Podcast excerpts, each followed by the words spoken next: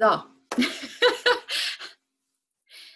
Herzlich willkommen. Hier ist Gisa Steg und heute habe ich zum Gast, also wirklich die ganze wundervoll bezaubernde Melanie Mittermeier. Melanie ist ähm, Affärenmanagerin und Liebescoach. Sie unterstützt Einzelpersonen, Paare bei allen Schwierigkeiten, die vor, während und nach einer Affäre auftauchen. Ihr Lebensmotto lautet, Leben darf leicht gehen und Spaß machen und die Liebe auch.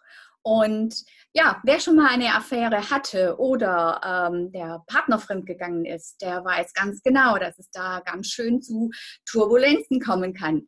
Ich sag mal herzlich willkommen, Melanie. Schön, dass du da bist. Ja, vielen Dank, liebe Gisa, für die Einladung. Ich freue mich voll. Super. Erzähl mal ganz kurz, was machst du? Ich meine, ich habe es schon nur kurz angerissen, aber erzähl du mal. Also ich mache viel Coaching, also Einzelcoaching, eins zu eins oder eins zu zwei, also Paarberatung. Ähm, ich arbeite halt mit den Paaren oder eben, wenn jetzt einer fremd geht und der das noch nicht will, dass der Partner das erfährt oder sowas, ist es manchmal ganz gut, den Partner erstmal nicht mitzunehmen. So, deswegen arbeite ich auch mit den Leuten alleine. Ich habe Online-Programme, die die Menschen unterstützen, wenn sie eben in einer schwierigen Situation sind, fremdverliebt oder eben Affäre aufgeflogen oder einfach um ihre Beziehung frisch zu halten und auch, also ich bin spezialisiert auf die Langzeitbeziehung, weil frisch verliebt kann jeder, sage ich immer, das kann jeder selbst, das ist einfach, aber über 10, 20, 30 oder 40 Jahre eine Beziehung zu führen, mit den hohen Ansprüchen, die wir haben in unserer Gesellschaft, das ist schwierig. Ja, ich weiß ganz genau, was du meinst. Meine Beziehung mit meinem Ex-Mann ist ja auch nach 30 Jahren ähm, auseinandergegangen, weil er ja. sich eben halt auch fremd verliebt hat und dann aber auch fremd entschieden hat, letzten okay. Endes. Mhm. Ja, also er ja. hat da äh, dann äh, die Entscheidung getroffen zu gehen. Und äh, ja, aber erzähl du doch jetzt mal über dich. Wie bist du jetzt eigentlich zu dem Thema gekommen? Ich meine, das ist ja nicht als Coach ein ganz, ganz ähm, alltägliches oder übliches ähm, ja, Coaching-Format? Oder? Also zum einen, ich habe eine psychologische Beraterausbildung in einem Paarberatungsinstitut gemacht und habe da schon meine Diplomarbeit über Paarberatung geschrieben, ähm, hatte dann mein erstes Paarcoaching so noch während der Ausbildung und es war ein Desaster. Die zwei haben sich so in die Wolle gekriegt, dass ich gesagt habe, na, nie wieder Paarberatung. Also so einen Scheiß mache ich nie wieder, lass mich in Ruhe. Und habe okay. das komplett ad acta gelegt. Ähm, dann ist es in meiner Ehe so gewesen, dass ich an, an eben diese Stellen gestoßen bin. Wir hatten eine ganz, ganz heftige Krise zum Thema Sex, wo mein Mann immer gesagt hat, so irgendwie, es kann ja wohl nicht sein, dass wir von zweimal täglich auf einmal pro Woche irgendwie runtergefallen sind. Und ich habe dann gesagt, ey, find dich damit ab, wir vögeln ihn auch viel öfter als alle anderen und es ist halt jetzt so. Und wir haben echt gestritten. Okay. Und nachdem, dass wir das geklärt und gelöst haben und tatsächlich aus eigener Kraft, also da bin ich auch sehr stolz drauf, habe ich mich in einen anderen Mann verliebt. Und zwar in, an dem Moment nicht, wo es scheiße war bei uns, sondern wo bei uns alles gut war. Okay. Und da war dann für mich so, what the fuck, was geht jetzt hier ab? Und da habe ich dann angefangen, wahnsinnig viel zu recherchieren, mich da reinzuknien, weil mich das nicht mehr losgelassen hat. Das war schon auch ein heftiges Thema. Mhm. Und dann habe ich angefangen, darüber zu bloggen so, und daraufhin kamen dann die ganzen Coaching-Anfragen. Ja, mein Mann ist fremdverliebt, was mache ich denn jetzt? Oder ich bin gerade fremdverliebt oder oh Gott, oh Gott, bei uns ist eine Affäre aufgeflogen. Und so ist es wieder quasi zurückgekommen zu meinem ursprünglichen Plan, Paarberatung zu machen. Und interessanterweise, ich finde den immer noch so krass. Ich habe in meiner Ausbildung nichts zum Thema Fremdliebe gelernt, oder offene Beziehungskonzepte oder Polyamorie, sondern immer nur, okay, wenn das Paar eine Affäre hat, die muss sofort beendet werden, sonst, sonst hat es keine Chance. So war das damals in der Ausbildung. Okay. Und das war dann für mich so, wow, warum weiß ich davon nichts? Ich bin Paarberaterin, hallo? Und, und das wollte ich eben ändern. Okay, sehr cool. Wenn ich jetzt so dich, dich, dich höre, dann, ähm, und ich meine, äh, das Thema fremdverliebt, ne, das hat ja nicht nur mein jetzt inzwischen Ex-Mann und Ex-Partner gehabt, ähm, das hatte ich in jungen Jahren auch, wo ich mit ihm zusammen war. Und deshalb habe ich zum Beispiel ihn niemals dafür verurteilt gehabt, dass er sich fremd verliebt hatte, sondern ich habe im Prinzip ähm, das, wie er denn mit mir umgegangen ist. Das war das, was ich verurteilt habe. Im Prinzip ging es gar nicht darum, um, um das Was, dass er sich verliebt hat, sondern das, wie er mit mir umgegangen ist. Und ähm, klar, ich meine, es geht auch immer so um die eigenen Verletzungen und äh, dieses, dieses Schmerz, dann verlassen zu werden. Oder wenn dann ein Paar jetzt immer noch in der Beziehung ist, ja, wie geht, die, geht das Paar denn dann damit um? Weil wir hatten dann auch in, in unseren ganz 30 Jahren, ja, also er war damals mein erster Mann, ich war seine erste Frau. Ähm, na, wir sind, ich war 15, er 18, als wir sozusagen zusammengekommen sind, 45 und 48, als wir auseinander sind. Und ja, und wir hatten dann halt auch immer mal so dieses, ach, wie wär's denn mal mit jemand anders oder ne, so. Und dann hatte ich mal jemand anders und er jemand anders. Und dann sind wir aber immer wieder zusammengekommen. Und, ähm, aber das war so unsere, sag ich mal, unsere jugendliche Erfahrung, unser jugendlicher Leichtsinn oder die Neugier damals. Und wir wussten aber immer wieder, was wir am anderen haben. Wie ist das jetzt bei Paaren, die zu dir kommen, die, sag ich mal, jetzt gestanden sind und, und Familie haben und ein gemeinsames Haus haben? Wer kommt denn da so zu dir? Also die meisten, die kommen, also wenn sie als Paar kommen, dann sind es schon die, wo eine Affäre aufgeflogen ist und die dann sagen, wir möchten jetzt schauen, was können wir denn jetzt, wie können wir denn unseren Scherbenhaufen aufräumen? Okay. Und das fand ich interessant, was du gesagt hast, dieses, du hast ihn nicht verurteilt für das Verliebtsein, sondern wie er mit dir umgegangen ist. Und das ist das, wo ich auch meinen Paaren dann ordentlich den Kopf wasche, wo ich sage, verlieben kann sich jeder. So, nur dann grätzig zum Partner sein oder, oder dem, das ist, das ist nicht cool. Und klar, das Lügen gehört dazu, aber dann, sobald es aufgeflogen ist, dann auch zu sagen, okay, ich stehe jetzt zu dem, was ich gemacht habe, ich stehe zu dem, was da passiert ist und jetzt packen wir uns beide an die Nase. Wir gucken nicht nur auf die Affäre, was die Spitze vom Eisberg ist, sondern wir gucken auch auf das, was drunter gelaufen ist. So, und das ist dann, wo ich sage, das ist eigentlich die hauptsächliche Arbeit. Affäre ist meistens tatsächlich nur ein Symptom oder das geringste Problem von dem Paar, wird aber von der Gesellschaft und von den Menschen auch immer so ganz, ganz groß überdimensioniert. Und das, was aber drunter steckt, das ist tatsächlich das Spannendere und das zu gucken, wie kriegt ihr das denn hin, als Paar wieder gut zu funktionieren. Und eben, wenn eben nicht der Partner sich entscheidet, quasi durchzubrennen mit der anderen Person, dann komme ich halt ins Spiel und sage, okay. Oder auch natürlich, wenn einer sagt, ich weiß jetzt nicht, zwischen wem soll ich mich entscheiden, das habe ich auch oft. Wo mhm. er sagt, oh, hier Familie, Haus, Kinder und da Liebe und, und Aufregung und Leidenschaft. Genau. Wo ich genau. dann sage, ja, das mit der Liebe und mit der Aufregung, ich kann den nachvollziehen. Nur nach fünf Jahren stehst du am selben Punkt wie jetzt. Also da auch wirklich genau hinzuschauen und nicht sich nur von der Verliebtheit dann auch bescheißen zu lassen, da ist es dann mein Job zu sagen, okay, was sind denn da für Muster und was, was hat es denn zu bedeuten und ist es denn wirklich die neue Person so viel besser oder ist es eine Illusion? Ja, genau. Das ist nämlich auch das, was ich in der letzten Endes, bei mir kommen ja Menschen ganz oft, weil ich begleite ja aus Krisen heraus. Deswegen mache ich ja auch den Podcast. Ne? Mhm. Äh, ja, es geht ja darum, wie hast du es geschafft, gestärkt aus Krisen herauszugehen. Und bei mir kommen ganz, ganz viele Menschen immer mit diesem, diesem Thema äh, Liebeskummer und Trennung dann ist bei mhm. mir ist quasi schon, wenn das Kind in den Brunnen gefallen ist äh, und ähm, diese Verletzungen da sind durch die, die Trennung als solches und auch diese Entwertung, ähm, die oft einfach äh, aus sich mhm. heraus em, empfunden wird. Und dann frage ich meine Klienten ganz oft eine ganz entscheidende Frage, und zwar, in wen oder was hast du dich wirklich verliebt? Mhm. Hast du dich in das Gefühl das der andere dir gegeben hat, verliebt?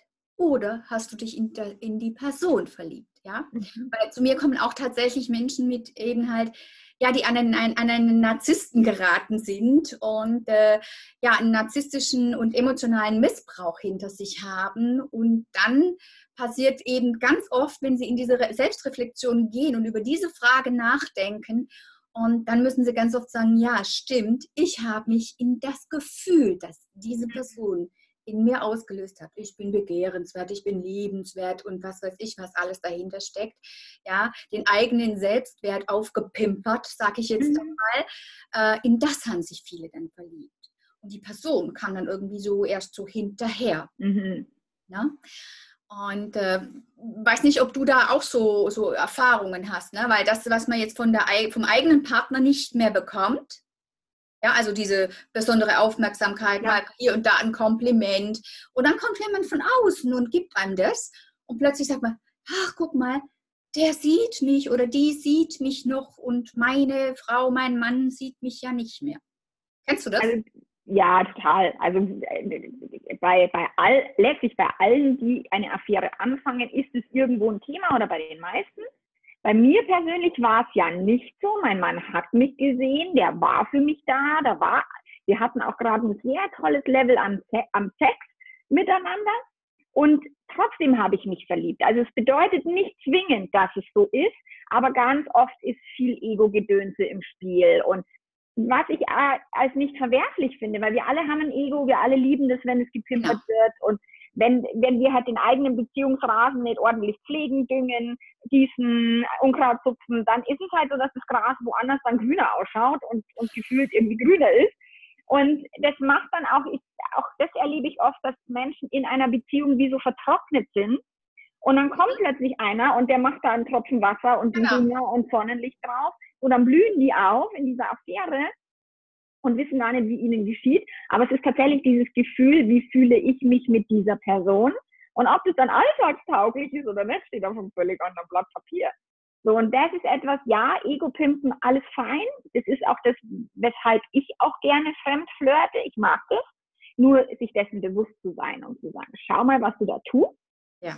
Ist es das, tut es dir noch gut? Hast du es im Griff? Weil viele meiner Klientinnen, also die Frauen sind ja. da sehr stark betroffen, wenn die sich fremd verlieben, dann schmeißen die wirklich ihr ganzes Leben hin und brennen durch, so, weil sie dieser Verliebtheit so viel Bedeutung beimessen. Ja, ja, ja. Und dann kommt dann auch gleich ganz oft so dieses Thema Seelenpartner, ja. Ja, ja, ja, ja. Ist mein Seelenpartner und so weiter. Genau. Aber dass man eigentlich schon wirklich jemand ganz, ganz Wundervolles an seiner Seite hat, ja, äh, der einen schon trägt und äh, mit dem auch der Alltag funktioniert. Das vergisst man dann, weil vor lauter Schmetterlinge, ja, also Klar. Na, das Gras ist grün, halt das ist ein schönes Beispiel, das du da gebracht hast. Und das ist halt die Verliebtheitsgefühle, die lösen halt, die, die schütten halt viele Hormone aus im Körper. Ich bin da ziemlich unromantisch, wo ich sage, ey, das hat jetzt mit Seelenpartnerschaft was der Geier, wie viele Seelenpartner wir haben. Also wenn wir jetzt davon ausgehen, genau. dann, dann, gibt es hier sieben Milliarden Seelen auf dem Planeten, dann wirst du vielleicht schon mal die eine oder andere Partnerschaft finden, weil du auf der Wolke irgendwas ausgemacht hast. Nur, das bedeutet nicht, dass du mit dieser Person durchs Leben gehen musst. Und die Verliebtheit, die Gehirnvergiftung durch die Hormone, äh, übertüncht halt das. Und manchmal ist es tatsächlich der richtige Weg zu sagen, ich gehe jetzt in ein neues Leben, ich möchte mich weiterentwickeln und es geht mit, meiner, mit meinem Partner nicht oder mit meiner Partnerin. Und der andere sagt, oh Gott, was mache ich da eigentlich? Und ich pflege lieber mal wieder meinen eigenen Beziehungsrasen, um eben auch die Familie zu erhalten, um vielleicht auch dieses gemeinsame Leben, was man aufgebaut hat, zu erhalten. Wow, danke. Ich glaube, dass der eine oder andere dann da ähm, mit dem jetzt schon einiges anfangen kann, ja. Und äh, ein, toller Einblick auch in diese Geschichte, mal in die Beziehungskistengeschichte. Mm. Melanie, wie gesagt, bei mir geht es ja immer darum, äh, um die Krisen. Was war jetzt eigentlich in deinem Leben die größte Krise? Was ähm, war für dich vielleicht auch so eine Art Wendepunkt? Also ich habe tatsächlich in meinem Leben schon viele Krisen erlebt, also auch schon relativ früh. Also mein kleiner Bruder ist gestorben, da war ich 21. Da hatte ich eine heftige Krise und gleichzeitig hat sich meine große Liebe damals eben für eine andere Person, für eine andere Frau entschieden und ist mit der quasi sofort schwanger geworden. Ähm, dann war der Wendepunkt, warum ich auch wieder zurück quasi in die Paarberatung gekommen bin, war tatsächlich das Thema erstmal die Sexkrise mit meinem Mann. Okay. Weil ich dachte, ich bin die Einzige, die keine Lust mehr auf Sex hat. Ich bin, ich bin falsch, mit mir stimmt was nicht. Und, und es liegt an mir und so. Er hatte immer gesagt, ja, ich habe ja Lust, es kann ja nicht an mir liegen, so, es muss ja an dir liegen. Und damals eben für eine andere Person, Jetzt höre ich mich so wieder. Ja, jetzt ist wieder aus. Ich habe nur geguckt, ob wir tatsächlich online sind. Alles gut. Okay, alles klar. Jedenfalls war dann das so krass, weil wir Nacht für Nacht an der Bettkante saßen und gestritten haben. Oh. Er war wütend, ich war am Heulen und, und so. Und je mehr er aber Druck aufgebaut hat, desto weniger wollte ich ihn vögeln. Und dann haben wir, dann haben wir angefangen daran zu arbeiten, weil ich mir gedacht habe, scheiße, es kann doch jetzt nicht sein, dass dieser blöde Sex meine sonst so gute Beziehung kaputt macht, weil wir haben uns in okay. allen anderen Bereichen, ja, natürlich haben wir uns mal gezofft wegen der Kinder oder was auch immer, aber letztlich war in allen anderen Bereichen alles gut, mhm. nur beim Sex.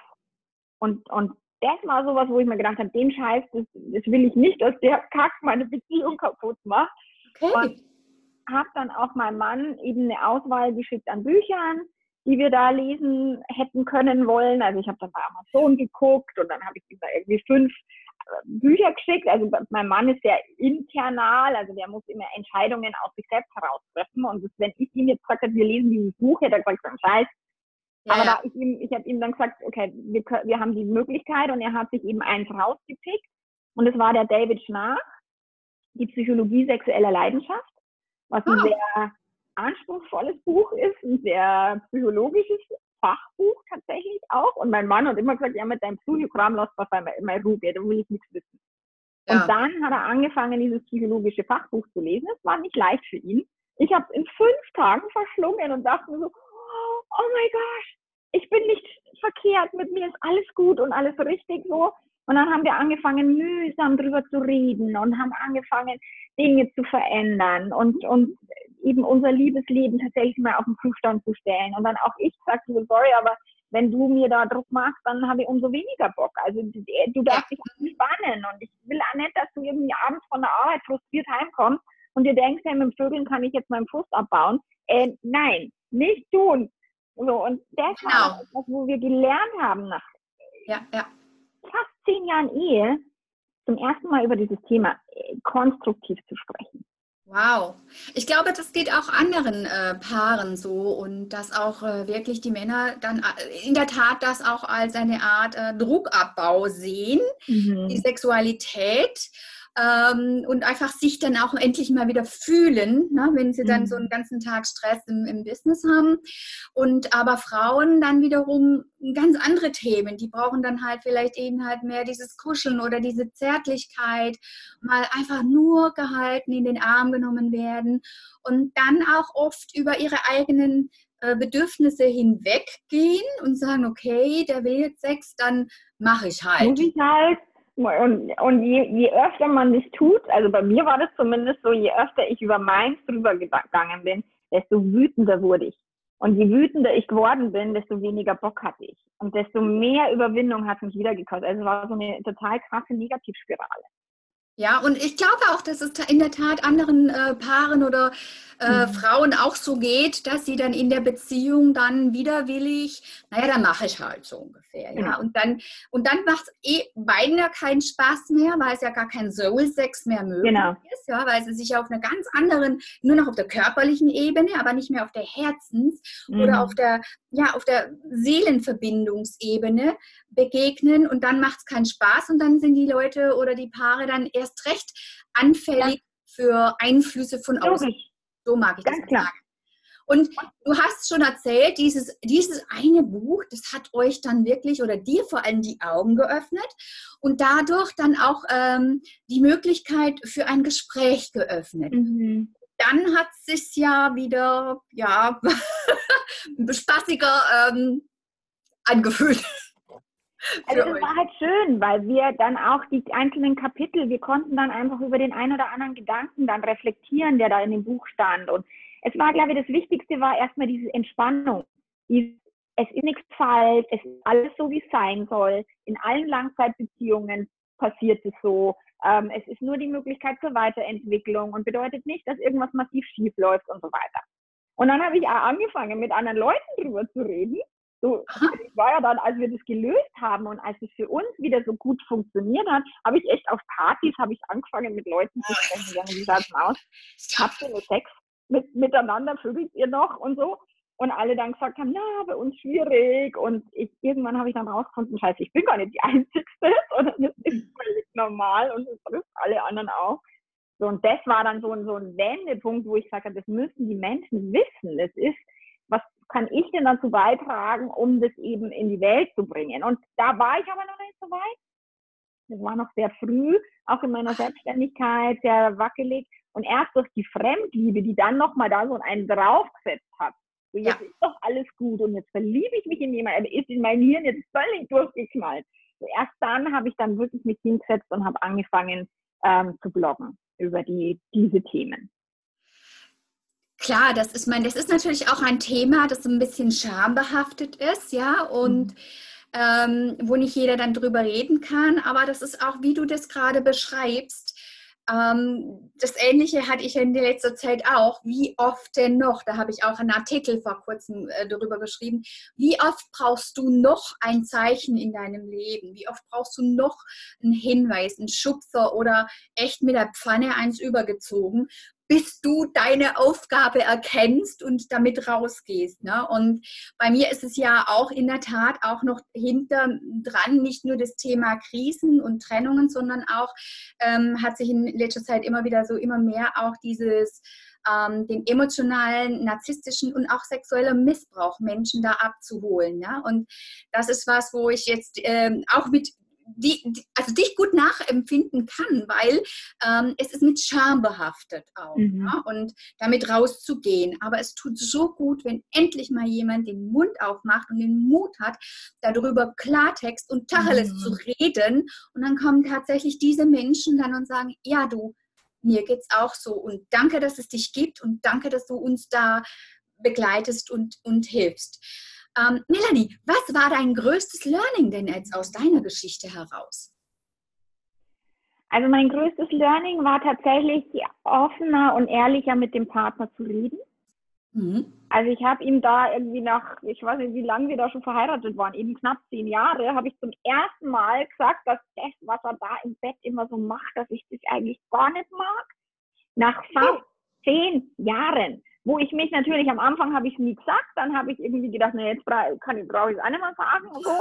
Und, und dann über eben diese Krise und über dieses Buch habe ich dann angefangen, diese Dinge auch zu thematisieren und zu sagen, du, also es wäre schön, wenn du es einfach bleiben lässt.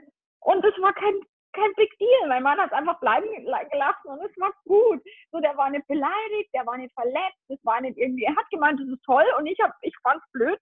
Und endlich darüber zu reden, das war so dieses, wow, so, das ist das eine. Das andere ist, dass wir tatsächlich alle diese Krisen durchleben müssen.